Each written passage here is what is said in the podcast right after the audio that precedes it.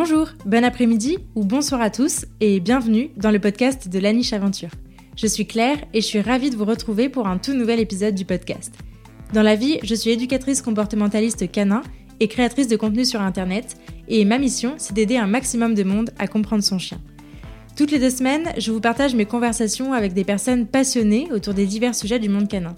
Mes invités viennent raconter à mon micro les expériences et aventures qu'ils ont vécues avec leurs chiens, leurs réussites, leurs plus beaux moments, mais aussi leurs difficultés et les leçons qu'ils en ont tirées. Juste avant de lancer cet épisode, je vous invite, si ce n'est pas déjà fait, à me soutenir financièrement sur Tipeee si vous le souhaitez, ou plus simplement à vous abonner et à laisser 5 étoiles et un commentaire sympa sur l'émission dans votre appli de podcast préféré. Votre soutien m'aide énormément à faire connaître mon travail au plus grand nombre et je vous en remercie. Pour encore plus de découvertes, de conseils et d'inspiration, je vous invite aussi à vous abonner à ma newsletter en barre d'infos de cet épisode. Et je suis ravie de vous partager aujourd'hui ma conversation avec Christelle et Julien Roux. Christelle et Julien sont éleveurs de Jack Russell et de bergers australiens à l'élevage austral et boréal. Dans cette discussion, ils nous racontent leur parcours et leur philosophie vis-à-vis de l'élevage, mais surtout, ils nous partagent avec passion le programme d'éveil du chiot qu'ils mettent en place avec assiduité à chaque nouvelle portée. Nous avons également parlé de la vie des chiens sur l'élevage, de choix des chiots sur le tempérament et de toutes ces petites choses qui font qu'un élevage canin peut être éthique et vraiment respectueux du bien-être animal. Alors que vous soyez déjà humain d'un chien ou que vous vous apprêtiez à le devenir, cet épisode est pour vous. Mais je ne vous en dis pas plus et je vous invite tout de suite à rejoindre ma conversation avec Christelle et Julien. Bonjour à tous les deux. Bonjour. Bonjour. J'espère que vous allez bien. Euh, merci beaucoup d'avoir accepté mon invitation. Je suis ravie de vous accueillir euh, à mon micro pour un nouvel épisode. Euh, du coup, je vais laisser vous présenter. Qui êtes-vous? Alors, je m'appelle Julien Roux, j'ai 40 ans, je suis éleveur et puis aussi prof en lycée agricole. Christelle L'Église Roux, éleveuse à l'élevage australibéral depuis 11 ans maintenant, professeure en zootechnie également, mais moi plutôt sur la partie bovin, ovin. Et j'ai travaillé un petit peu pour les chiens guides, donc j'étais formatrice en zootechnie pour les moniteurs chiens guides d'aveugles. Ok, trop cool. Du coup, pour, euh, pour vous présenter pourquoi vous êtes là aujourd'hui, vous êtes donc euh, les éleveurs de Sioban, euh, donc mon petit chiot qui vient d'arriver il y a quelques semaines. et donc, j'ai voulu vous interviewer aujourd'hui pour qu'on parle de l'éveil du chiot à l'élevage, parce qu'il y a déjà une bonne partie de la préparation du chiot à sa future vie qui se fait déjà à l'élevage. Donc, c'était ce sujet-là qu'on voulait aborder ensemble aujourd'hui. vous avez plein de chiens. Est-ce que vous pouvez nous les présenter un petit peu? alors, on a en permanence euh, cinq bergers australiens. Donc, on a Irwen, qui est. Euh, la doyenne des Australiens. Voilà, retraitée, euh, qui reste avec nous, qui sert de, de tantine au porté, au chiot. Voilà, elle guide un peu les, les, femelles primipares. On a Jinka, qui est aussi retraitée. Alors, elle qui est plus dans le jeu, la joie et la bonne humeur. Voilà. Sani, qui est. Samy qui est, elle, toujours une reproductrice en activité. Frankie, notre mâle. Et puis notre euh, dernière petite chienne, une qu'on a gardée, euh, qui est née à la maison, qui s'appelle Sanway. Voilà. Et enfin, on a trois Jack Russell. Alors, on a la doyenne euh, Azeda, et puis son fils et sa fille, Jaito et Marumbi. donc Azeda, bien sûr, est retraitée. C'est la doyenne de tous nos chiens, puisqu'elle aura 12 ans à la fin du mois. Et en fait, ensuite, on fonctionne avec des contrats d'élevage, c'est-à-dire qu'on a des chiennes qui vivent en famille et euh, qui reviennent euh, régulièrement à la maison, donc euh, soit pour des visites, soit pour les vacances, on les garde. Et ensuite, elles font une à deux portées chacune à la maison, donc ça permet en fait de bah, ne pas avoir trop de chiens, nous, à la maison, et de leur garantir une super vie dans leur famille. Euh, et, de leur assurer aussi euh, bah, tout le reste de leur vie après les porter euh, dans la même famille. Et ça, c'est important pour nous, puisqu'on essaye de garder un maximum de nos retraités. Donc savoir que nos chiens en contrat vont rester pour toujours dans leur famille, c'est une bonne chose. Trop cool, trop trop bien. du coup, avant de, passer un peu sur, sur votre travail d'élevage, je voulais revenir sur votre expérience antérieure avec les chiens, avant de commencer cet élevage, avant d'avoir du coup Azeda qui est votre, qui est votre première. Est-ce que vous avez toujours grandi entouré de chiens ou est-ce que c'est venu un peu plus sur le tard? Alors oui, c'est un peu ça. On avait tous les deux euh, un papa chasseur. Et puis euh, moi, j'ai eu, euh, quand j'étais petit, la chance d'avoir une ou deux portées de chiots à la maison. Et puis Christ, c'était pareil avec ton grand-père notamment. Et donc ouais, on a, on a grandi entouré de chiens. Et puis... Et puis bah voilà, le, le plaisir est resté, on va dire. Voilà. Ok. Et donc du coup, plutôt, plutôt chien de chasse, j'imagine, dans vos enfances respectives Ouais, c'est ça. Moi, j'ai vécu toute mon enfance avec des setters irlandais. Et ensuite, en fait, bah, les, les jacks, euh, c'est venu naturellement parce que je suis cavalière depuis l'âge de 10 ans. Donc, euh, du coup, euh, bah, c'était un, un chien de cavalier par excellence. Donc, il y en a partout, en fait, dans, les centres équestres, dans les concours. Et donc, du coup, j'avais toujours dit que j'aurais un jack. Et dès que j'ai eu l'opportunité, alors c'était un, c'était un jack croisé, mais c'était quand même un format jack. Euh, elle pesait à peu près 5 kilos. Euh, donc elle s'appelait Vicky. C'est un sauvetage dans un centre équestre. À 6 semaines, il voulait plus des chiots. Et euh, du coup, bon, bah voilà, j'ai dit que moi je la prenais. Donc ça a été ma première chienne. J'avais. J'avais 17 ans, j'ai ramené cette chienne-là à mes parents parce que bah, évidemment j'étais encore en lycée, je pouvais pas m'en occuper voilà, en permanence. Donc, donc du coup, bah, ils ont élevé la chienne pendant 6 mois et dès que j'ai eu un appartement, j'ai récupéré ma chienne que j'avais du coup quand, euh, quand j'ai connu Julien. Ok. Trop cool. Et donc, du coup, vous avez euh, choisi du coup d'élever deux races, donc qui sont le Jack Russell et le berger australien. Pourquoi avoir fait le choix de ces deux races du coup? Donc, le Jack Russell, on a compris que c'était euh, c'était un peu ta, ta race de cœur découverte par le monde du cheval. comment ça s'est fait du coup pour pourquoi vous avez choisi de l'élever et comment est-ce que ça s'est fait pour le berger australien? Bah, en fait, le, le berger australien, c'est dans la même idée parce que ma, ma monitrice euh, d'équitation euh, en 2001 a commencé l'élevage de berger australien. C'était vraiment les débuts euh, de la race en France. Et bah, quand j'ai vu ces chiens-là, enfin, je, suis tombée instantanément amoureuse du physique, mais aussi de l'énergie qui dégageait, de la aussi du, relationnel qu'on pouvait euh, avoir avec qui était euh, quelque part plus simple euh, que le Jack puisque c'est un chien de berger. Donc c'est un chien qui est quand même voué à faire un travail avec l'humain. Et le will to please c'est vraiment une caractéristique des, des, bergers australiens. Et en fait après j'ai une excellente amie de, de l'époque qui a commencé à en élever aussi. Et on a on voulait un deuxième chien depuis déjà, euh, on y réfléchissait depuis six mois et on s'est dit, euh, bon, bah, on va prendre un berger australien. Euh, et, donc, du coup, c'est comme ça que l'Australien est arrivé dans nos vies et ça match bien avec le Jack en fait. C'est le même type de dynamisme, mais avec ben, chez l'Australien ce will to please qui y a quand même euh, un peu moins chez le Jack. Et chez le Jack ce côté clown euh, qui, qui permet de, de, rigoler toute la journée quoi. Donc c'est l'Australien ça apaise un peu et le Jack euh, voilà ça, ça remet ce côté un peu faut que je faut que je garde le relationnel avec mon chien. Voilà. Et après comment on en est venu à élever? Ben quand, quand Vicky donc la, la la chienne que j'ai eue euh, dans mon adolescence euh, est partie euh, suite à un accident. On s'est dit on va reprendre un Jack. De toute façon, ça c'était la première des, choses. Donc on s'est dit on va prendre une Jack Love parce que peut-être qu'on essaiera de faire une portée et de la faire dans les règles de l'art. Mm. Et, et, donc du coup on l'a prise en 2010, elle s'appelle Félise, donc elle est plus à la maison parce qu'elle s'entendait plus du tout avec les autres Jacks. C'était vraiment très compliqué pour elle. Donc pour son bien, on a, on a décidé de la placer. Donc elle a une super vie avec une personne retraitée et passe son temps sur le canapé. On a des nouvelles régulières, mais elle est bien mieux que quand elle était à la maison du coup.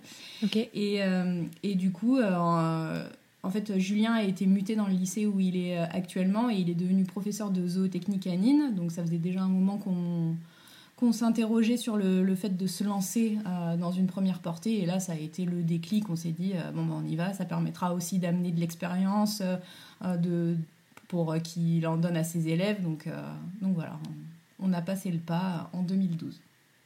Ok. Ouais, c'est intéressant parce que du coup, vos deux expériences, que ce soit à la fois en tant que professeur et à la fois en tant qu'éleveur, se sont un peu construites en parallèle et en même temps, du coup, c'est ça? Exactement, c'est euh, tout à fait ça. C'est On avait déjà cette euh, possibilité et en fait ça a vraiment euh, acté la décision. Quoi. Et donc ça s'est vraiment reconstruit en parallèle. Après, on avait de, des connaissances forcément, parce qu'on a tous les deux suivi des formations en, en, zootechnie. Donc, en fait, les mammifères, il y a quand même pas mal de choses qui fonctionnent de la même façon, peu importe l'espèce. Donc, on avait quand même acquis pas mal de connaissances zootechniques euh, durant nos formations, dans mhm. nos métiers de prof évidemment. Et après, on s'est vraiment euh, formé sur le chien dès le départ. Et, et ça, c'est un point important euh, de, de notre fonctionnement, c'est que la formation, ça nous passionne. Donc dès qu'il y a des possibilités de formation tout au long de l'année, on les fait. Quoi. Si, que ce soit en visio, que ce soit au départ en présentiel. Bon, maintenant en présentiel, c'est plus difficile parce qu'il faut des fois se déplacer loin et la vie de famille fait que, mais euh, en tout cas, dès qu'on peut suivre quelque chose à distance ou lire, euh, on n'hésite pas une seconde. Trop cool. Trop, trop bien. Donc c'est hyper intéressant comme, euh, comme parcours. du coup, quand vous avez commencé un petit peu cet élevage et jusqu'à aujourd'hui, j'imagine que votre vision a un petit peu évolué, mais je voulais revenir un petit peu sur, sur ça, sur vos objectifs, vous en tant qu'éleveur et votre vision de l'élevage. Ça serait quoi un peu votre, votre philosophie avec laquelle vous élevez des chiens? Alors, la, première composante euh, de notre fonctionnement, c'est le bien-être animal. Ça, c'est depuis le début, c'est au, cœur euh, de, nos objectifs. Euh, on voulait vraiment des chiens de famille, pas, pas uniquement des chiens de reproduction. Donc, nos chiens, ils vivent dans la maison, même si on fait des groupes parce que bah, il y a des il y a des affinités entre certains chiens. Euh, on met un point d'honneur à ce que nos chiens ils passent du temps avec nous dans la maison chaque jour et qu'ils partent en vacances avec nous, qu'on fasse des balades tous les jours, enfin voilà, qu'ils aient une vraie vie de famille euh, et qu'on ne soit pas juste éleveur. Donc ça, c'était c'est notre premier objectif en tant qu'éleveur. Euh, ensuite, depuis le tout début, euh, bah, ça a été la, socialisation euh, et l'éveil des chiots. Ça, c'est dès la première portée, en fait, ça nous a passionnés. Alors évidemment, on n'en est pas à ce qu'on est aujourd'hui parce que bah, c'est quelque chose qui se construit au fil des portées. Il faut aussi bah, enfin, acquérir un maximum de connaissances et ça, ça se fait pas du jour au lendemain. Mais en tout cas, c'était au cœur de, de nos attentes dès le départ. Donc euh, voilà, ça c'est le, deuxième euh, point.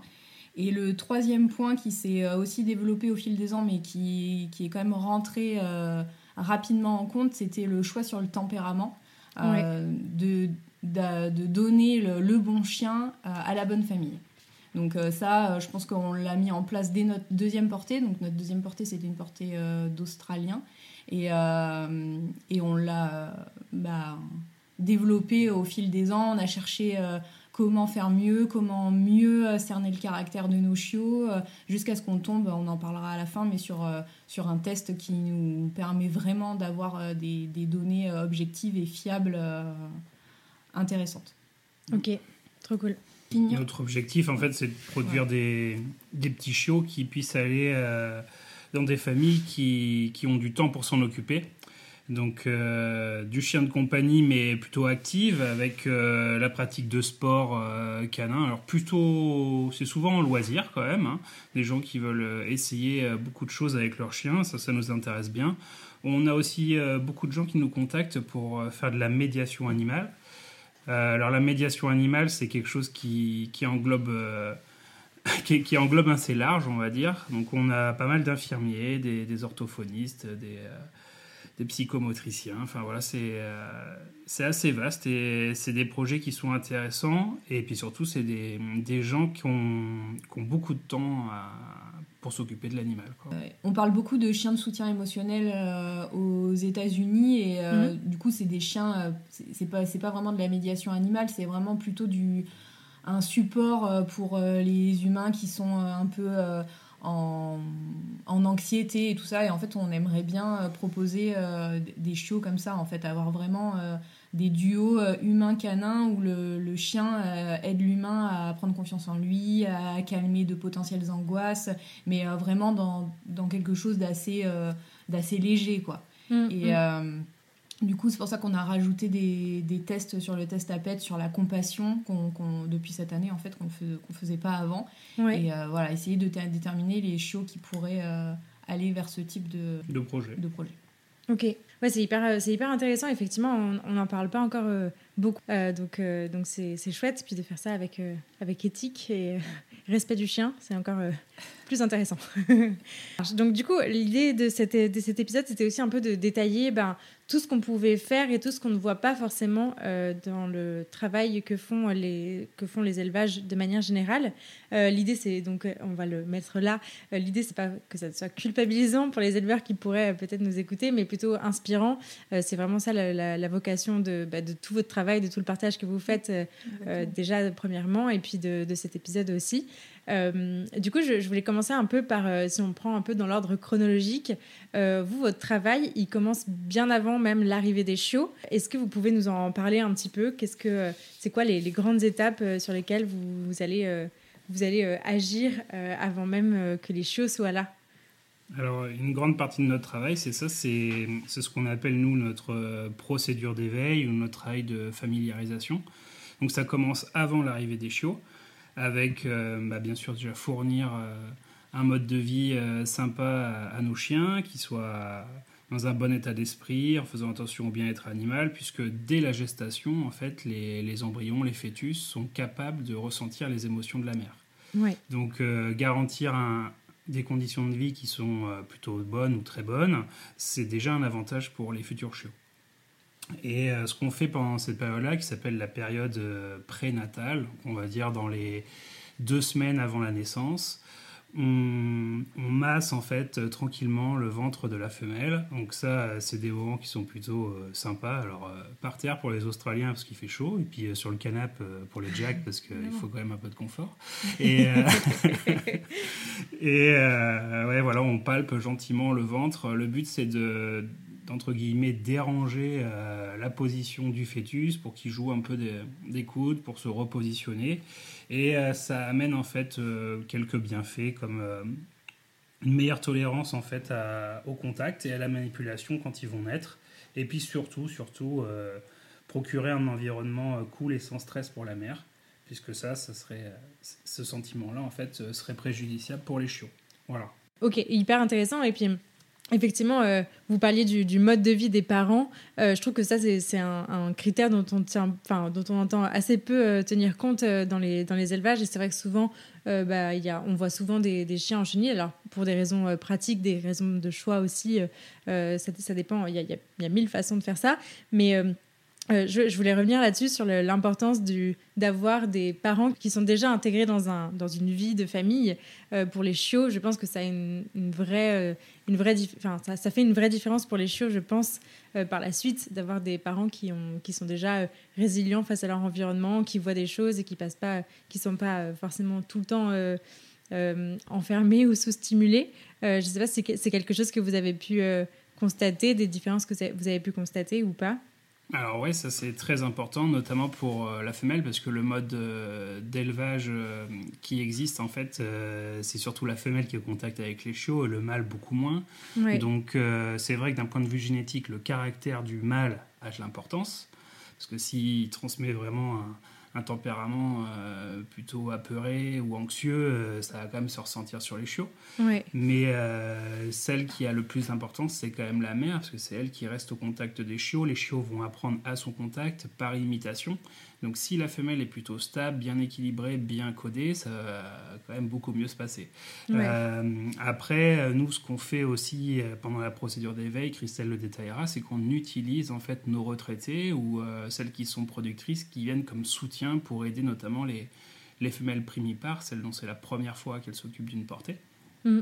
Et euh, ben, ça permet, avec, euh, comme on a une petite euh, vie en meute, entre guillemets, les chiennes se tolèrent, les chiennes s'acceptent. Et c'est pas toutes les chiennes qui vont. Euh, c'est assez rare qu'une chienne normalement laisse rentrer les autres euh, dans la caisse de mise bas, et nous, ça se fait quand même globalement euh, très souvent. Oui, bah parce qu'ils ont une vie de famille, comme, comme tu disais tout à l'heure, où en fait ils sont habitués à vivre ensemble, à avoir les stimulations de la maison, voilà, ils ont un, un, vrai cocon familial, donc forcément, elles ont créé des liens qui sont quand même très importants et ça s'en ressent quand, quand on élève des mm. portées où elles peuvent s'occuper euh, à plusieurs des chiots. Hein. Le mm. meilleur exemple, c'est Yerwan qui, qui a presque 10 ans maintenant. Et, qui, a 10 ans. Qui a 10, qui a 10 ans, Et, euh, et qui, en fait, c'est sa grande passion, quoi, c'est s'occuper des petits. Quoi. Mm. Elle, elle nettoie les petits des autres euh, chiennes, elle joue avec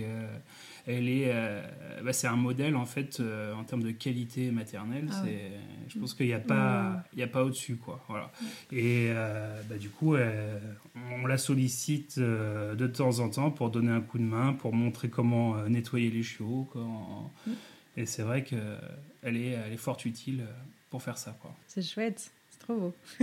ok, donc ça c'est donc pour l'avant-naissance. Du coup, après la naissance, qu'est-ce qui, qu'est-ce qui se passe? Qu'est-ce que vous faites? De plus ou de moins que d'autres Alors, ça, le programme commence donc du coup un peu avant la naissance. Dès qu'il y a eu la naissance, il se poursuit de manière plus intensive, entre guillemets.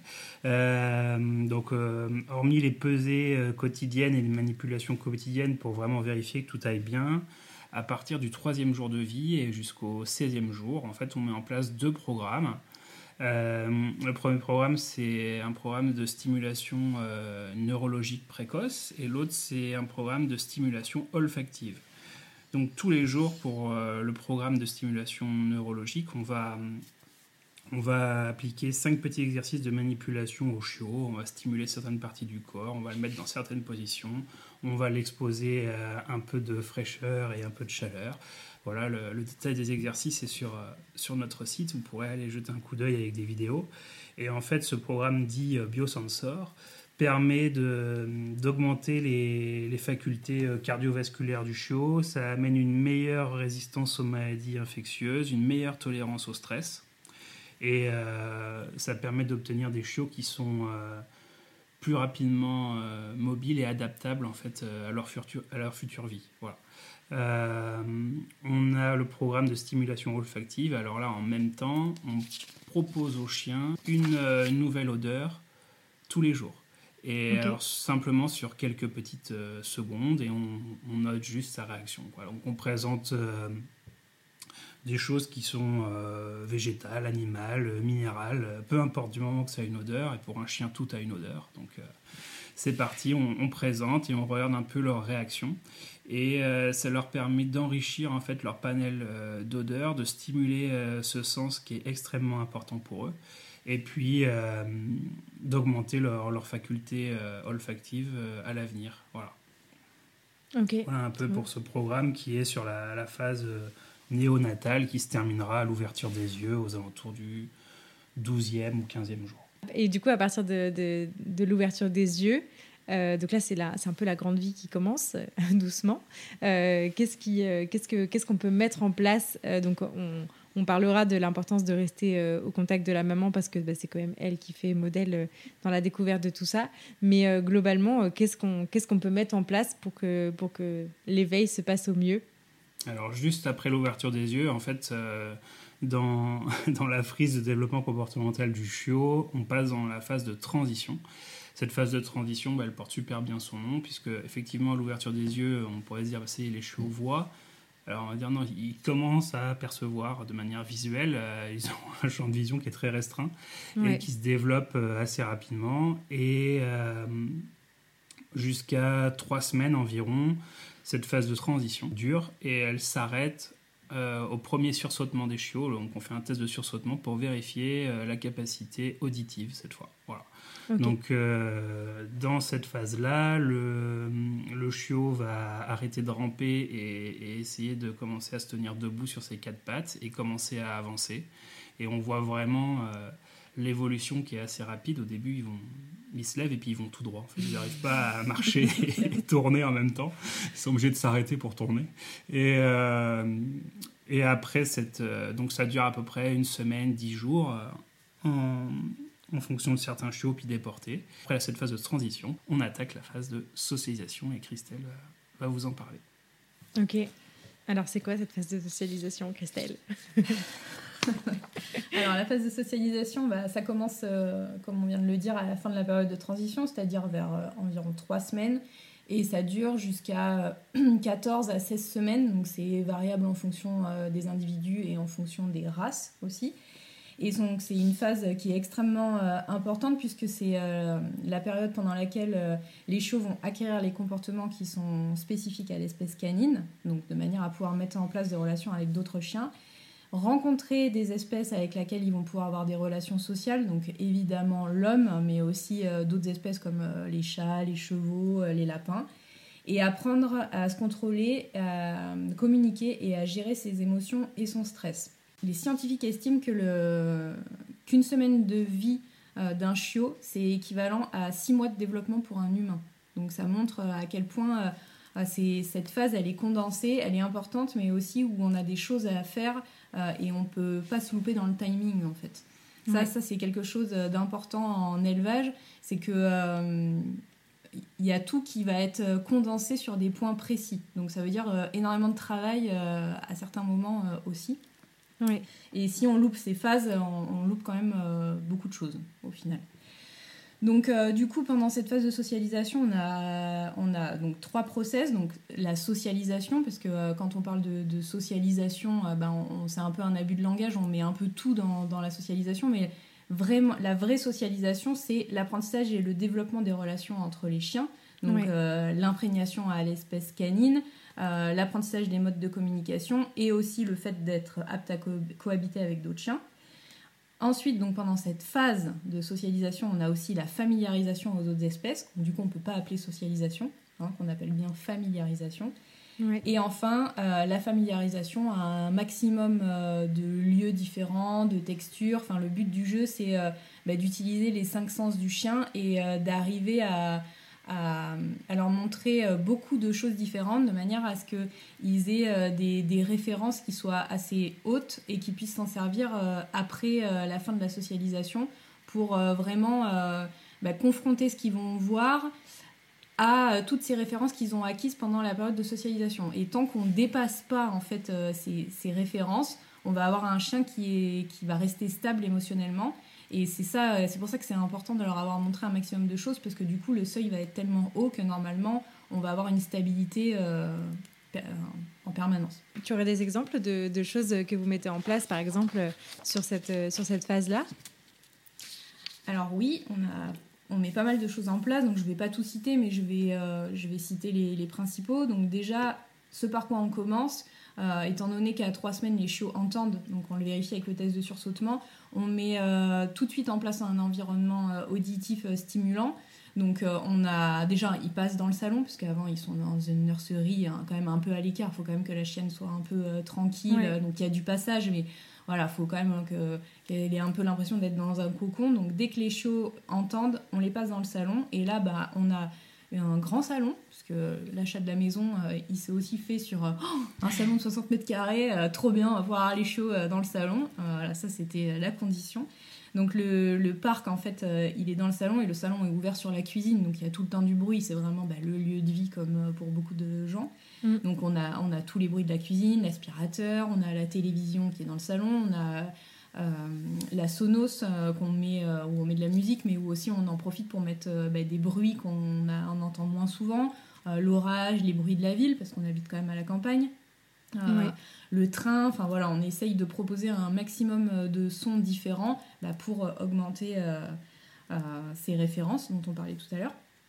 On met aussi un environnement euh, tactile, euh, odorant et coloré dès, euh, dès trois semaines. Donc on essaye de mettre un maximum de textures, des jouets, des choses suspendues pour qu'ils puissent avoir des choses qui viennent sur leur corps, les toucher, enfin voilà, qu'ils soient désensibilisés en fait à tout ça.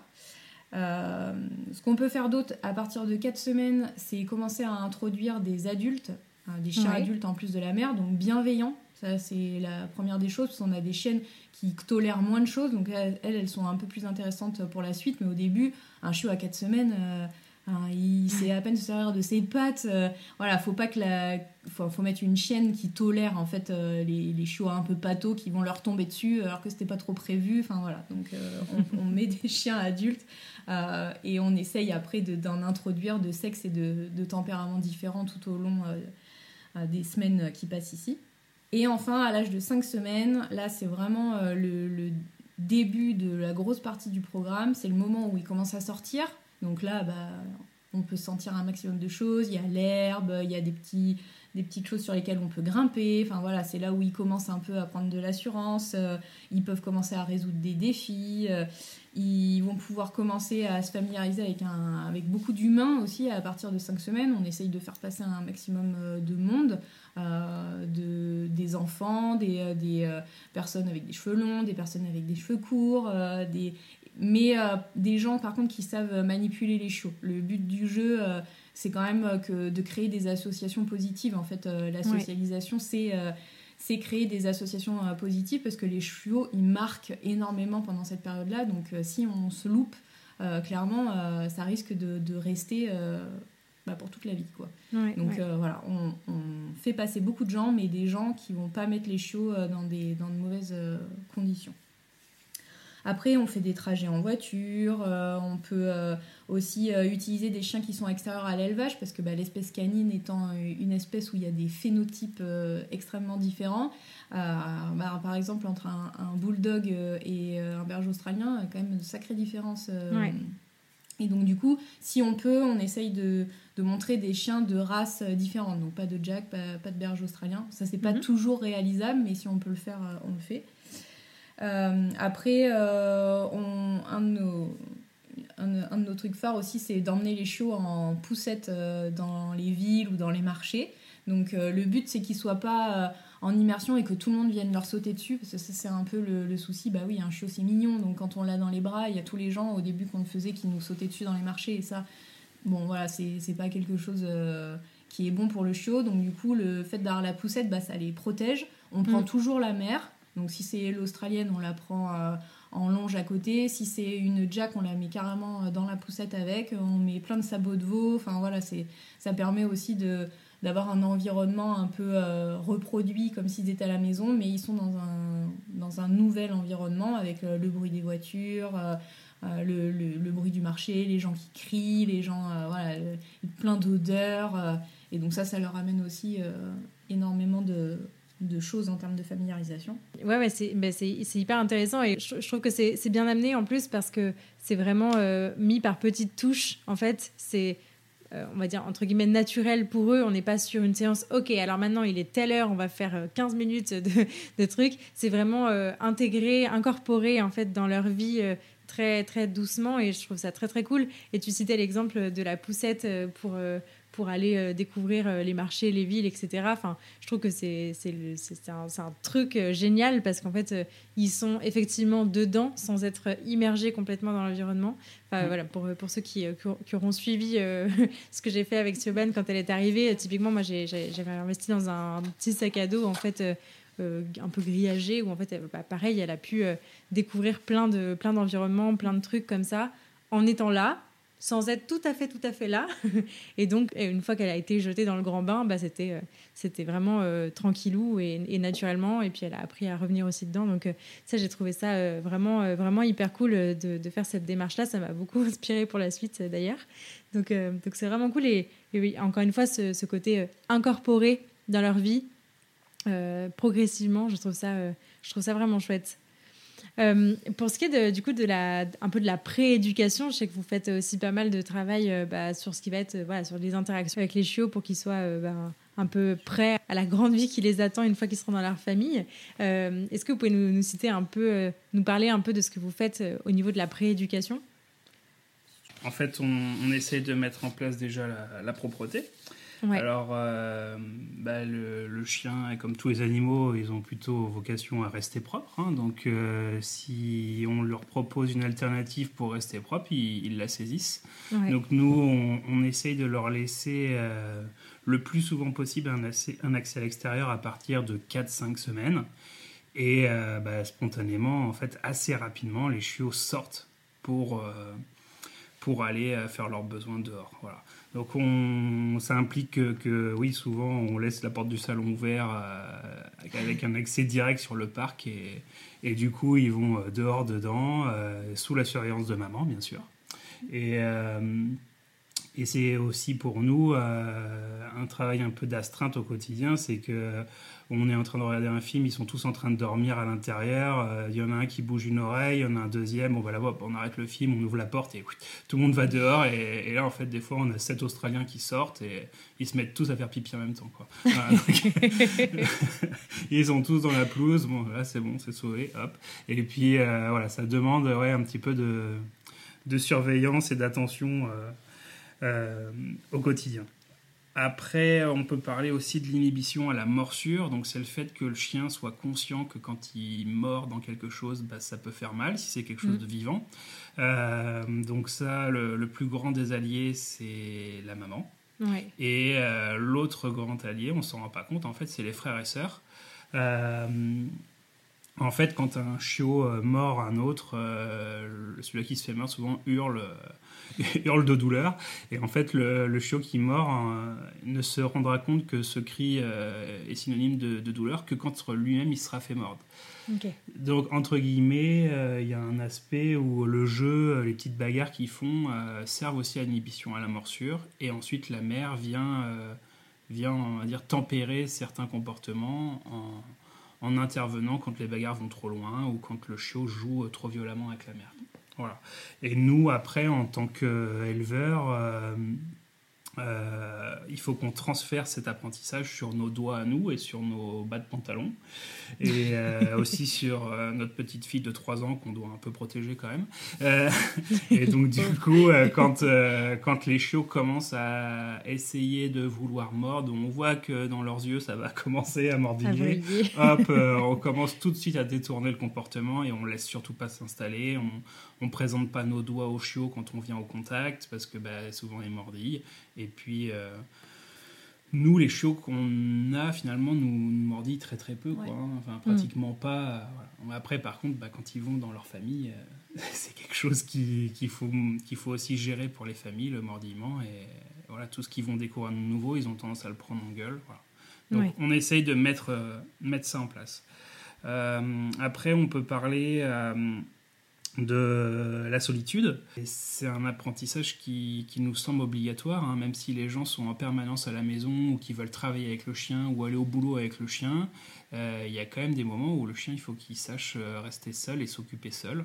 Mm. Voilà, donc euh, on essaye tranquillement de le mettre en place, de les séparer sur des temps ponctuels de la fratrie et de leur maman. Donc au début, on enlève la maman, on les laisse euh, simplement juste les chiots ensemble, et puis après on fait des groupes de deux, on fait des groupes de trois, on en met deux dans la cuisine, on en met qu'un seul dans la cuisine mais avec un autre adulte. Euh, on peut en laisser, euh, on laisse toute la portée dans le parc sauf, sauf un qu'on met, alors le parc extérieur on met toute la portée, et le parc de la maison on met juste un chiot avec son harnais, et puis il voit à travers, à, travers les grilles du parc bah, nous, et puis peut-être un autre chien. Voilà, mm. on, y va euh, gentiment comme ça. On fait aussi de l'apprentissage de, de la cage de transport. Alors au début par deux, comme ils sont petits, ça va, ils, ont quand même assez de place. Et puis euh, voilà, toujours avec euh, de l'occupation, des, des, friandises qui peuvent mâcher et des jouets d'occupation, quoi. Voilà. Et c'est ce qui permet d'amener tranquillement l'apprentissage de la solitude.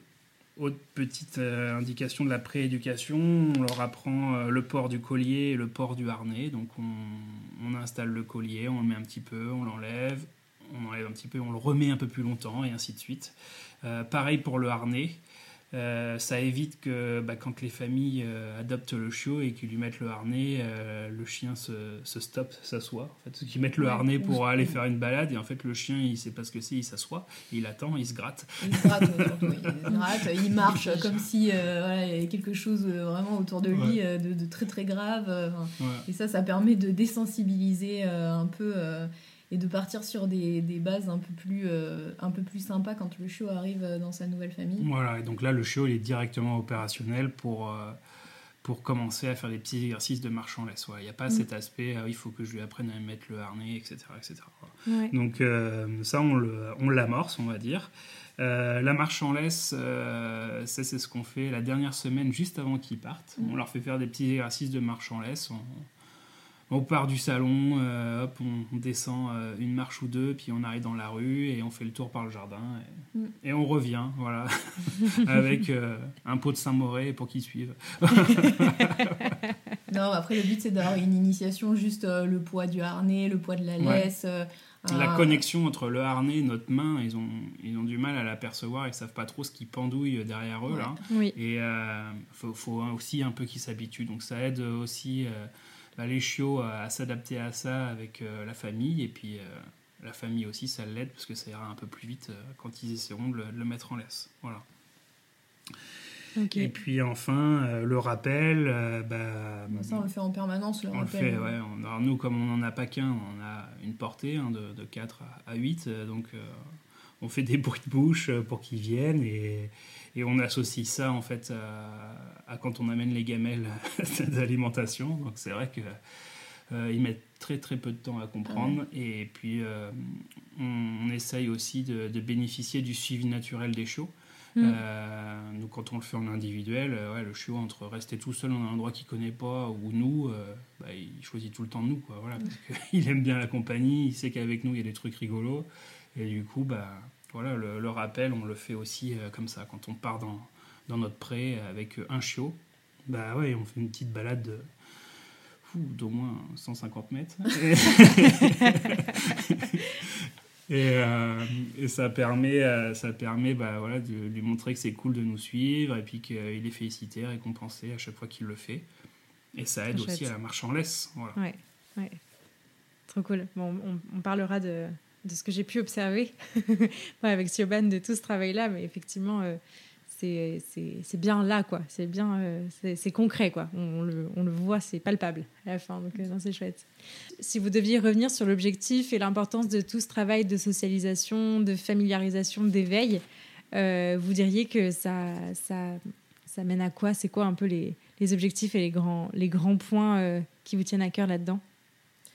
Bah, le, je pense que le point principal, c'est euh, la stabilité émotionnelle, en fait. Euh, c'est ce qu'on disait tout à l'heure avec euh, l'homéostasie sensorielle, mais ça permet d'avoir des chiens qui sont stables émotionnellement et qui vont pas, par exemple, s'ils ont peur de quelque chose en balade, bah, se carapater très très loin parce qu'ils sont incapables de, de, de, gérer leurs émotions. Donc ça, je pense que c'est le premier point.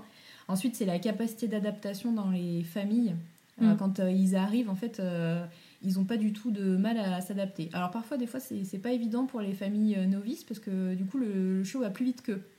c'est des fois un peu euh, le, le, pendant pas négatif, mais du coup qui, qui peut mettre un peu euh, en comment dire bah ouais, c'est vrai que pour les familles, le jeu commence tout de suite. Quoi. Premier contact, euh, le chiot, lui, euh, quand il les voit à la maison, euh, il est déjà en train de dire bon, qu'est-ce qu'on fait avec toi C'est parti quoi. S'il voit, des fois, on voit des chiots, ils, voient un bras d'herbe, ils se bloquent, ils regardent le brin d'herbe. Nous, c'est Enfin, herbe, cailloux, goudron, c'est parti quoi, la flotte.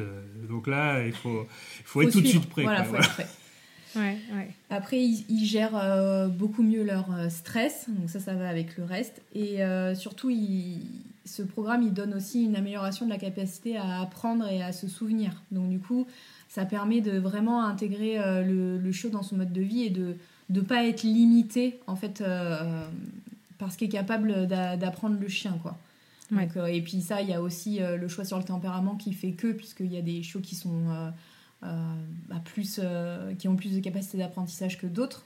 Donc euh, ça, ça permet de ne pas limiter les familles dans leur, dans leur projet. Donc je pense que ça, c'est les points principaux de ce que nous donne, nous donne ce programme. Quoi. Ça donne des chiens qui sont vraiment prêts pour une, une vraie vie d'aventure.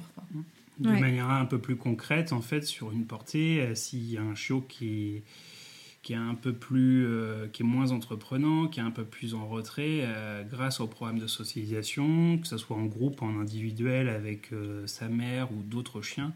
En fait, on, ce programme-là va lui, va lui permettre d'avoir plus confiance en lui et de gommer un peu ce, ce petit trait de, tempérament qu'il avait au départ et, de gagner confiance en lui. À l'inverse, un chien très entreprenant, très fonceur, euh, celui qui, qui court euh, avant de, de, regarder ce qui se passe, eh ben lui euh, a tendance à apprendre à attends, je regarde, je réfléchis un petit peu quand même, et après oui j'y vais parce que j'ai très envie.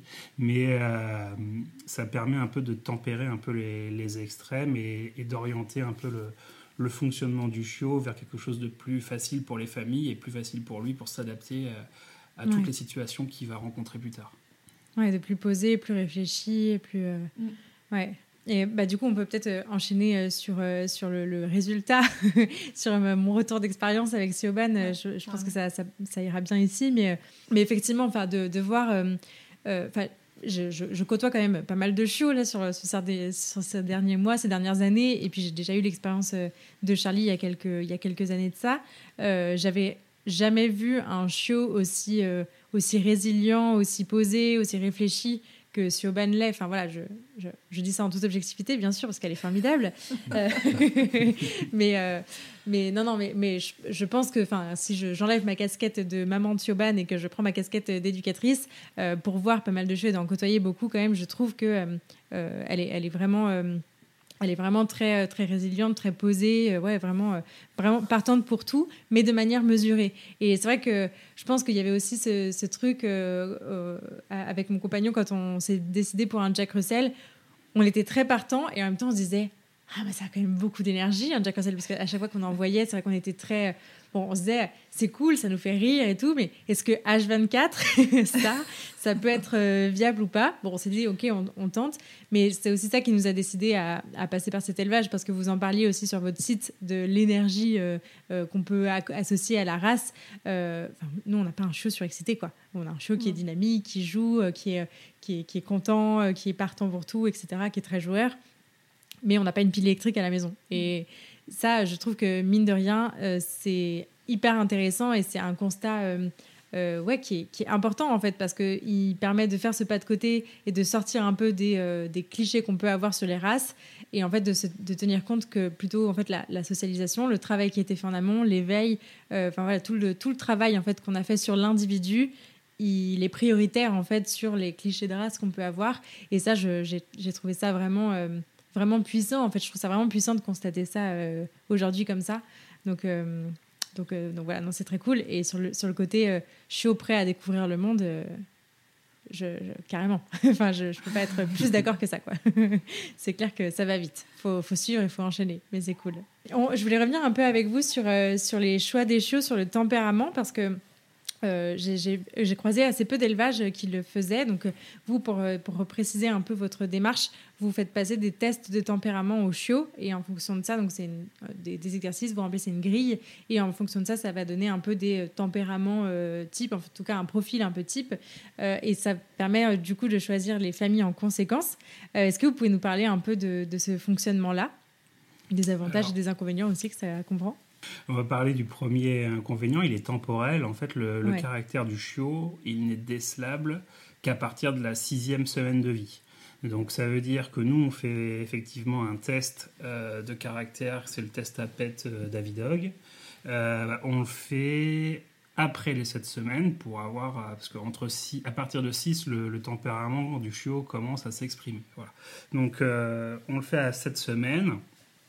Et puis, euh, donc ce test, il est ponctuel, il est sur, euh, il est sur une demi-journée. Hein. Alors, c'est pas une demi-journée pour chaque chiot, c'est une demi-journée pour toute la portée. Voilà, quelques heures, on va dire, de, de, travail pour nous. Et puis, euh, ça nous permet d'avoir les, les, grands traits de caractère du chiot. Alors, ceux qui sont qui sont plutôt stables dans le temps. Hein, on a, ça permet de, de distinguer ces deux, ces deux types de traits de caractère traits de tempérament.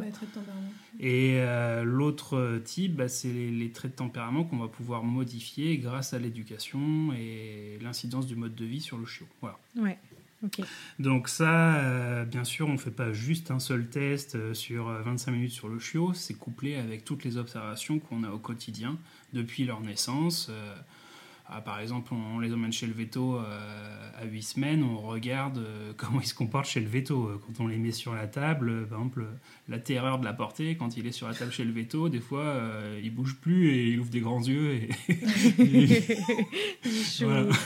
Ou alors, il reste la terreur de la portée qui saute sur la veto, qui mange le stéthoscope. Mm.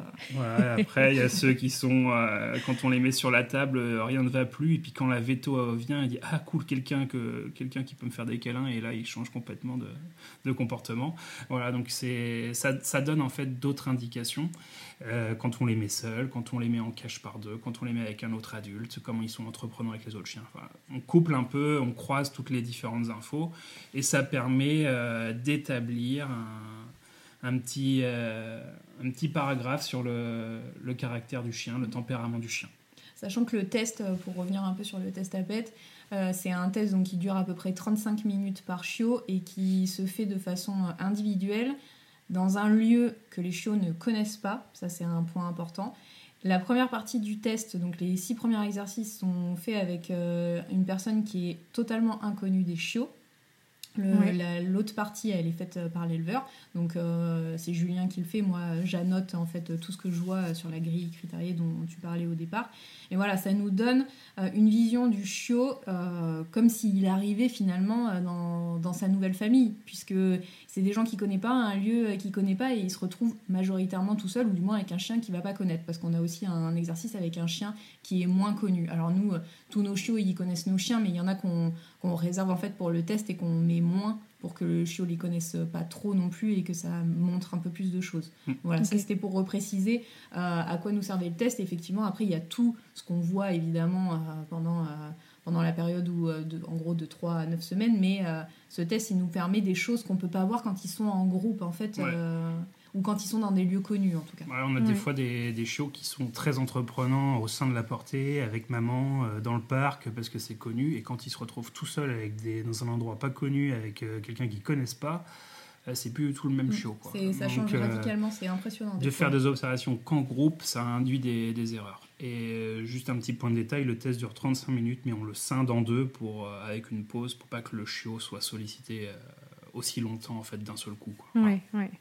Euh, maintenant qu'on a le tempérament, euh, c'est pas le tout. Il faut aussi trouver une famille qui soit, qui a un mode de vie en fait qui corresponde au tempérament. Voilà. Mm. Donc le, ça, ça passe euh, par bah, la prise de contact des familles qui qui voudraient un chiot de chez nous. Bah, il y a une présentation. Donc nous, ça nous permet de voir un peu comment ils vivent. Et puis après, c'est complété par un entretien au téléphone. Donc là, c'est moi qui le fais, donc on est, euh, je réponds déjà aux questions des gens, c'est plutôt euh, normal. Et puis après, c'est moi qui en pose. donc il y, a, quand même pas mal de questions à aborder. Et puis euh, l'idée, ouais, c'est vrai, de c'est demander bah, le temps de présence. qu'est-ce que vous avez prévu de faire avec le chien Quels sont les, qu'est-ce que vous aimeriez comme que, que, votre chien soit capable de faire Qu'est-ce que vous avez prévu de faire avec lui Les grands traits de caractère qui vous semblent importants pour votre chiot. Mm. Et puis après, nous, l'idée, c'est qu'au moment des réservations, donc quand les chiots ont 8 semaines, on, fasse euh, le, bon appareillage entre le mode de vie des familles et le tempérament du chiot. Quoi. Ouais, ok, mais c'est euh, vrai que c'est hyper intéressant parce que euh, déjà je trouve que ça met dans un mode de, de projet. Enfin, c'est bête à dire, mais on se projette vraiment et quand on nous pose la question, bah, qu'est-ce que vous voulez faire avec votre show, qu'est-ce que vous, comment vous le, vous l'imaginez, quel, quel trait de caractère, quel trait de tempérament vous aimeriez voir ou pas, qu'est-ce qui pourrait vous déranger, etc. C'est aussi des choses que je, que je fais moi dans mes, dans mes séances pré-adoption, d'essayer de, projeter les gens dans vraiment euh, bah, le, futur avec un chien adulte, mais aussi avec un chiot, parce que je trouve que c'est, important de, de, bah, d'avoir les deux. Euh, donc ça, déjà, je trouve que c'est, super pour, euh, pour investir les gens dans ce projet-là. c'est top. Euh, en termes de, temporalité, pour l'avoir du coup vécu et expérimenté, euh, avoir expérimenté tout votre processus, euh, il y, a, quand même cette, incertitude en fait jusqu'à la fin de pouvoir avoir un chiot ou pas. et je trouve que cette incertitude, elle est importante et j'avais envie de, de, le placer là dans cet épisode parce que à la fois c'était des semaines interminablement longues de ne pas savoir en fait si dans tant de temps ou à telle date il y aura un chiot qui arriverait ou pas à la maison. Donc ça implique de se préparer un peu euh, dans le dans l'incertitude, mais en même temps, euh, eh ben on sait ce qui on sait ce qui ce qui nous attend. Et ça mine de rien, je trouve que ça fait vraiment toute la différence pour avoir eu euh, bah, du coup deux expériences chiots qui venaient d'élevage avec Charlie. Donc Charlie, j'ai su tout de suite, bah, je voulais un mâle, il y avait qu'un mâle sur la portée, donc il y a il n'y a, pas de, a pas de question. Le choix s'est fait, euh, fait tout de suite. Je l'ai rencontré quand il avait un mois. Et donc, je savais que j'allais avoir un chiot, c'était sûr. Mais par contre, je ne savais pas qui il était.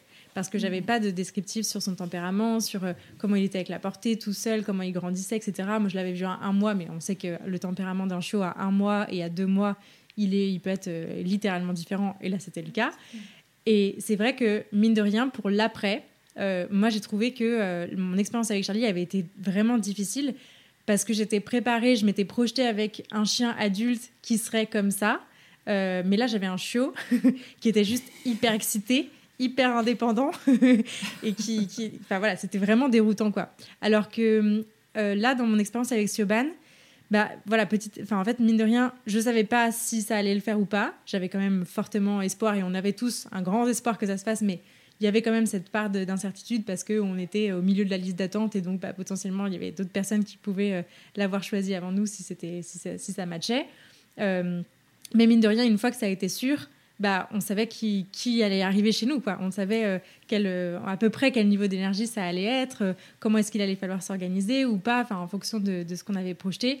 Et, du coup, mine de rien, c'était, c'était beaucoup plus fluide en fait quand elle est arrivée parce qu'on était. Bon, on avait aussi plus d'expérience, hein, c'est sûr, mais, mais on était aussi plus préparé à, quel être allait arriver dans notre vie. Et ça, mine de rien, je trouve que ça fait vraiment, vraiment toute la différence. Donc, je, je, voulais le noter dans cet épisode parce que euh, je trouve que c'est un, un, point qui est quand même euh, qui est pas anodin dans la première expérience. Euh, voilà, on a beaucoup parlé de Puppy Blues sur ce, sur ce podcast depuis le départ, et je trouve que mine de rien, bah, ça joue énormément en fait de pouvoir s'y préparer ou pas mentalement à qui est-ce qu'on va accueillir chez nous, quoi. Ouais, c'est vrai que c'est une contrainte qui est importante pour les familles, c'est que des fois elles attendent depuis six mois ou un peu plus et elles suivent la portée sur le blog qu'on fait, elles voient toutes les activités qu'on fait, elles voient les caractères qui apparaissent et, et, et, du coup, ils, ne savent pas s'il va y avoir un chiot pour eux. Voilà. Euh, il y a des gens qui sont déçus de ne pas être premiers sur la liste parce qu'ils se disent euh, mince si je suis pas premier ils vont prendre tous les meilleurs chiots avant moi. Mais en fait il n'y a pas de meilleur chiot c'est celui qui prend le, le premier choix il prend le meilleur chiot, le, plus adapté pour lui, mais euh, peut-être que le pire chiot euh, qu'il aurait jamais voulu prendre, ça sera le meilleur chiot pour la personne juste derrière, en fait. Et euh, ça dépend vraiment des projets de vie, ça dépend de, du mode de vie des gens et du caractère du chiot. Voilà. Donc c'est, il y a une position parce qu'on peut pas tous peut pas tous faire. Euh, enfin, les gens peuvent pas tous choisir en même temps, sinon c'est un, un, bazar pas possible. Mais il y a quand même un ordre, mais euh, voilà, il faut toujours. Euh, il y a des gens qui choisissent en dernier, et puis il reste plus qu'un seul chiot, et ils nous disent c'était notre préféré. Et, du coup, ils sont super, super contents. Mm. Voilà. Mm. Et ça vous arrive souvent, ça en plus? Oui, ça arrive plutôt souvent, oui. Oui, et puis après, en fait, les gens, ils se disent finalement, bah, sur une portée. Euh, bon, après, les chiots, c'est quand même dur de dire Ah non, lui, il est extrêmement moche. Voilà, les chiots, les gens, ils disent ah, ils sont tous mignons. Et euh, c'est plutôt ça quand même. Et puis après, quand le trait de caractère arrive, euh, ils se disent finalement bah, ce chiot-là, il a le même caractère à peu près que lui. Il y a lui qui est un peu différent. Et puis nous, en fait, dans notre estimation du tempérament, on va leur dire en fait, ces trois chiots pourraient correspondre. Si vous partez un peu plus avec celui-là, vous aurez peut-être un peu plus tendance à travailler, euh, en fait, euh, le, de restreindre un peu les activités du chiot parce qu'il est un peu plus entreprenant. Mais si vous prenez celui-là, qui est un peu plus introverti ou un peu moins entreprenant, il va falloir travailler plus la mise en confiance et euh, prendre son temps pour les activités. Et en fait, ça, les gens, ils le comprennent et ils se disent que finalement, en fait, les, ce chiot-là, ce chiot-là pourrait convenir. C'est juste que je ne vais pas travailler les mêmes choses au départ avec le chiot. et ouais, ils, saisissent bien aussi que le tempérament reste en partie modulable. Voilà. Mm, mm. Si on travaille dessus rapidement. Ouais, ouais. Et il y a, y a, un, point qu'on n'a pas noté, c'est que euh, donc, dans votre élevage, le choix des chiots ne se fait pas ni sur des critères euh, physiques, ni sur des critères de sexe, ou en tout cas, sauf, euh, sauf, sauf quatre majeurs. Voilà, voilà. voilà. Mais, mais bien sur le tempérament. Et je trouve que même ça, ça, ça met vraiment dans une dynamique de bah, on va cohabiter avec un chien qui a un caractère, un tempérament, qui est comme il est, euh, et pas avec euh, un berger australien bleu merle, pour citer qu'un ah exemple. voilà, c'est non mais c'est exactement ça. Puis euh, la couleur, en fait, les, gens dès qu'ils ont le chiot chez eux, ils en font abstraction. Enfin, une, bah couleur, on, s'y habitue, quoi. Enfin, ça, ça a aucune importance en fait. Alors que le tempérament, on est avec le chien, avec son tempérament en permanence. C'est ça. Donc, c'est un point qui a été important pour nous de suite. Quoi, hein. le, la couleur, euh, ça avait aucun intérêt. Quoi. Mm. Et bon, quand, euh, quand on a eu Azeda, qui fait partie de nos tout premiers chiens. Je me rappelle dans ma recherche, euh, je cherchais un, chien avec un cocard. Donc, euh, je suis pas toute blanche hein, sur le début. et quand j'ai avec une Jack Russell. Qui est une Jack Russell, qui est la Jack Russell, hein, formidable, géniale, voilà. Et euh, en fait, quand elle est formidable, mais elle a pas de cocard. Et pour autant, euh, enfin voilà, je, je- je m'en fiche. Et elle avait un, un superbe euh, masque euh, marron sur toute la tête. Euh, Aujourd'hui, euh, elle est toute blanche parce que euh, elle a certainement un gène du grisonnement qui fait qu'à 5 ans, elle avait déjà quasiment la tête toute blanche. Et en Mm. fait, elle aurait pu être jaune à pois bleu, je m'en fiche, quoi. Tellement, tellement son tempérament est extraordinaire. Et en fait, on vit avec, avec ce tempérament-là et certainement pas avec sa couleur qui, en plus, s'est modifiée au fil Bah, du bien temps. sûr. quoi. Ouais, Ouais, ouais. Je sais plus qui l'a dit, mais on l'a vu passer il y a pas très longtemps. Un, un très bon chien ne peut pas être de la mauvaise couleur. Oui, bah, c'est Ouais. moi qui l'ai mis. C'est hein. toi qui l'as écrit, quoi. J'adore. Non, mais on voit qui suit sur les réseaux sociaux, c'est bien. Ouais, mais euh, du coup, c'est pas toi qui l'as écrit. Ah non, c'est pas moi qui l'ai écrit, Ah, mais c'est moi qui l'ai mis sur le réseau où tu l'as vu, par contre. je sais plus qui l'a écrit, ouais, je, je- c'est un nom un peu compliqué, mais euh, je- il est noté dans le, ré- dans le- sur Instagram, tu vas voir. Mm, mm, mm. J'adore. Mais ouais, ouais, non, c'est clair. Et puis, je trouve que euh, finalement, euh, ce, ce choix sur le tempérament et, et de se mettre dans une dynamique de, de, de projection, ou en tout cas de peser les choses, de prioriser les choses qui sont importantes pour les gens ou pas, euh, sur vraiment le, le mode de vie du chien après. Euh, ça permet aussi de bah, déjà d'instaurer une relation euh, humain-chien qui va beaucoup mieux matcher parce que euh, voilà on, on est sur des sur des tempéraments qui matchent quoi donc globalement globalement c'est une, une bonne amorce de la suite quoi parce que c'est un peu ça qui fait tout quand même la relation Bah, c'est ça, normalement, on met plus de chance du côté du chiot et de la famille pour que ça se passe bien. ouais ouais Trop bien. c'est l'objectif. ouais on, le, temps euh, le temps file très très vite pour euh, passer rapidement sur la partie conseil ça serait quoi un peu pour vous les, critères de, sélection d'un bon élevage?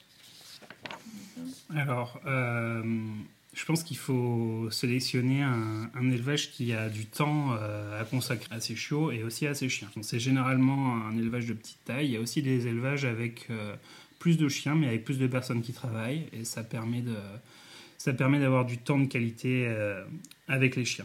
Beaucoup d'éleveurs, euh, dans leurs annonces, mettent euh, chien élevé en famille ou élevage familial. parce que c'est un bon argument pour vendre.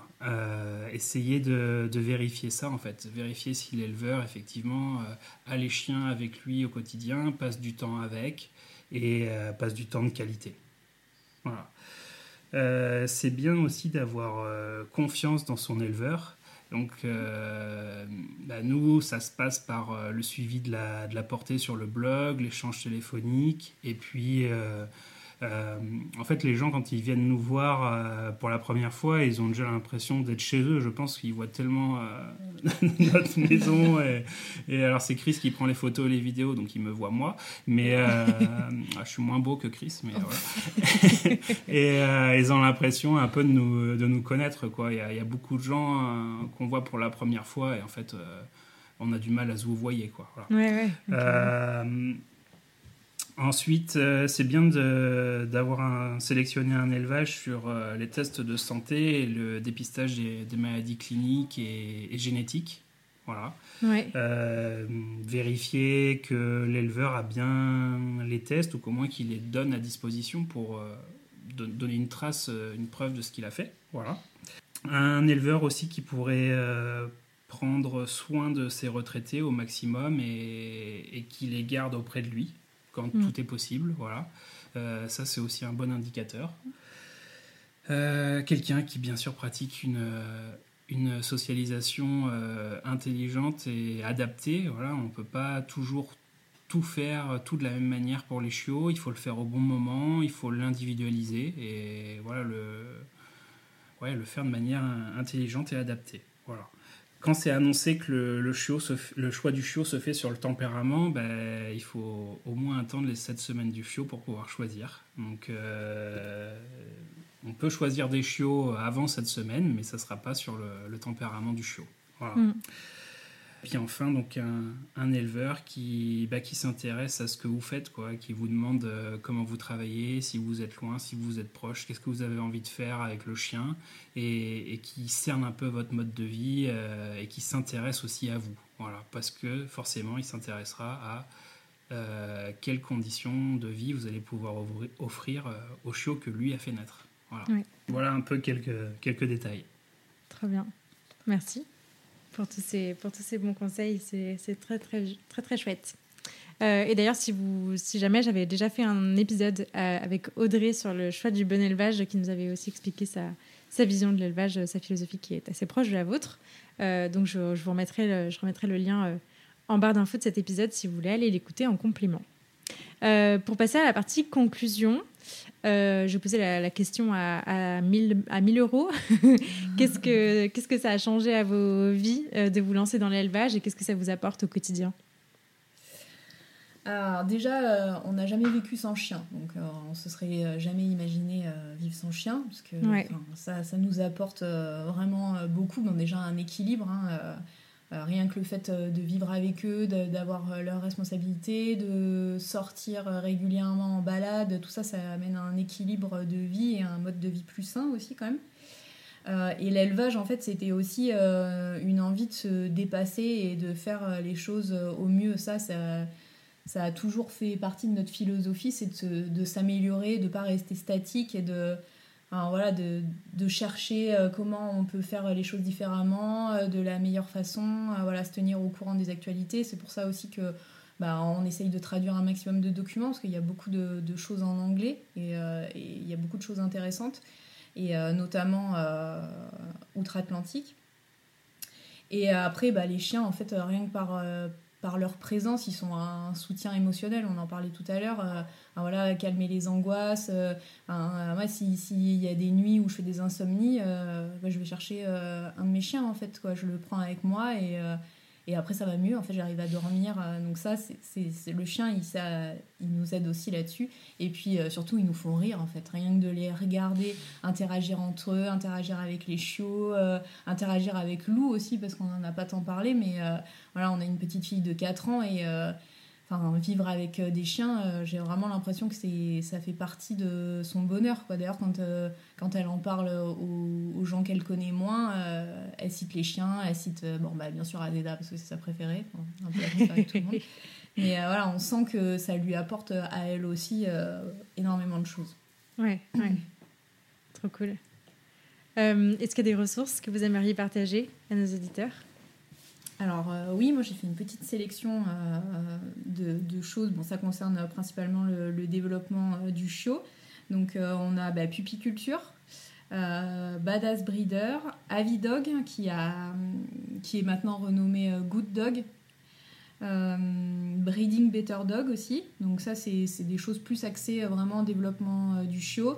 Et après, il y a Puppy Puzzle aussi. Donc ça, c'est plutôt sur la morphologie du, chiot parce qu'on estime en gros que un chiot euh, de, de 8 semaines, il a le format euh, qu'il aura adulte. Et donc ça, ça peut être intéressant euh, pour le sport. Par exemple, si on nous demande un chien pour aller faire de l'agility, bah, on va prendre un chien qui a pas trop de longueur de dos, qui a plutôt une hauteur de patte correcte, parce qu'on sait qu'on mettra plus de chances de notre côté pour... Bah, pour déjà qu'il n'ait pas de problème articulaire et qu'en plus il aille potentiellement un peu plus loin dans, dans ce type de sport. C'est un mhm. exemple, hein, mais voilà. Donc euh, moi, c'est les, les, les, ressources des dernières années qu'on a le, le, plus utilisées. Ok, trop bien. Euh, à qui est-ce que vous passeriez le micro pour un prochain épisode? Alors, on a décidé de passer le micro à Margot Bruce, donc, qui est euh, une éducatrice canine. Donc, son nom d'éducateur, c'est Frit Dog. elle nous a pris un chiot en 2016. Donc euh, Nag, avec qui euh, elle a fait de l'obéissance et maintenant elle fait du frisbee. Donc euh, en fait, elle, elle, a une philosophie de l'éducation qui est hyper intéressante et elle mêle en fait le sport canin avec. Et, et, ça, je pense que ça peut être intéressant sur un épisode de voir comment on, met tout ça en place et comment on le propose en fait aux, clients en fait, en fin de compte. Ok, trop cool, trop trop bien. Euh, trop chouette. Où est-ce qu'on peut rediriger les auditeurs du coup qui souhaiteraient suivre votre travail, en apprendre plus encore parce que vous avez énormément de ressources disponibles? Où est-ce qu'on les redirige? Alors, on les redirige vers le site déjà, euh, donc notre, site internet. Après, on a un blog en fait pour chaque portée euh, qu'on fait naître. et sur lequel semaine après semaine on montre le développement, on prend des vidéos, on prend des photos, on essaye d'expliquer tout notre travail. Donc ça, ça démarre à la naissance jusqu'au moment du départ des chiots, plus les chiots qu'on garde des fois un petit peu plus longtemps pour montrer la deuxième partie de la socialisation dont on a pas trop parlé, mais nous, toute notre socialisation jusqu'à 9 semaines, en gros, elle est importante, mais elle s'arrête pas là puisqu'elle va jusqu'à 16, donc il y a une grosse partie qui est à faire aussi euh, dans la nouvelle famille. Oui, ça fera l'objet d'un épisode. Parfait. et donc du coup, euh, on a aussi les deux réseaux sociaux, donc Instagram et Facebook, où on est euh, présent de façon assez régulière. Trop cool, trop chouette. Eh bien, merci beaucoup. Un grand, grand merci pour, euh, pour tout, j'ai envie de dire, pour cet, pour cet épisode et puis pour euh, ce petit être formidable que vous avez mis dans ma vie, qui fait quand même le bonheur de tout le monde. Euh, donc, un grand, grand merci. C'était super chouette d'échanger sur tous ces sujets. Merci beaucoup pour tous ces conseils, pour toutes ces bonnes inspirations. J'espère que ça inspirera plein d'autres élevages à à toujours euh, progresser plus parce que je pense que tout le monde est guidé par une volonté de bien faire, ou en tout cas une grosse majorité des, des éleveurs est quand même guidée par une volonté de bien faire. Donc euh, donc c'est cool d'avoir partagé toutes ces ressources aussi. Donc euh, un grand merci à vous. Merci à toi. Merci à toi. C'était super chouette. Ouais, trop cool. Et bah à bientôt. Merci beaucoup. Salut. À bientôt. À bientôt. Merci beaucoup de vous être rejoint à ma conversation avec Christelle et Julien et de l'avoir écouté jusqu'au bout. J'espère que ce nouvel épisode vous a plu et si c'est le cas, je vous invite à en parler autour de vous et à le partager sur les réseaux sociaux en nous taguant élevagecanin underscore et lanicheaventure. Pour enrichir votre écoute, ne rien rater des prochaines sorties et pourquoi pas vous faire accompagner dans l'éducation de votre chien, n'hésitez pas à visiter mon site, à soutenir mon travail sur Tipeee, à vous abonner à la newsletter et à me rejoindre sur les réseaux sociaux. D'ici là, prenez soin d'eux, prenez soin de vous et je vous dis à la prochaine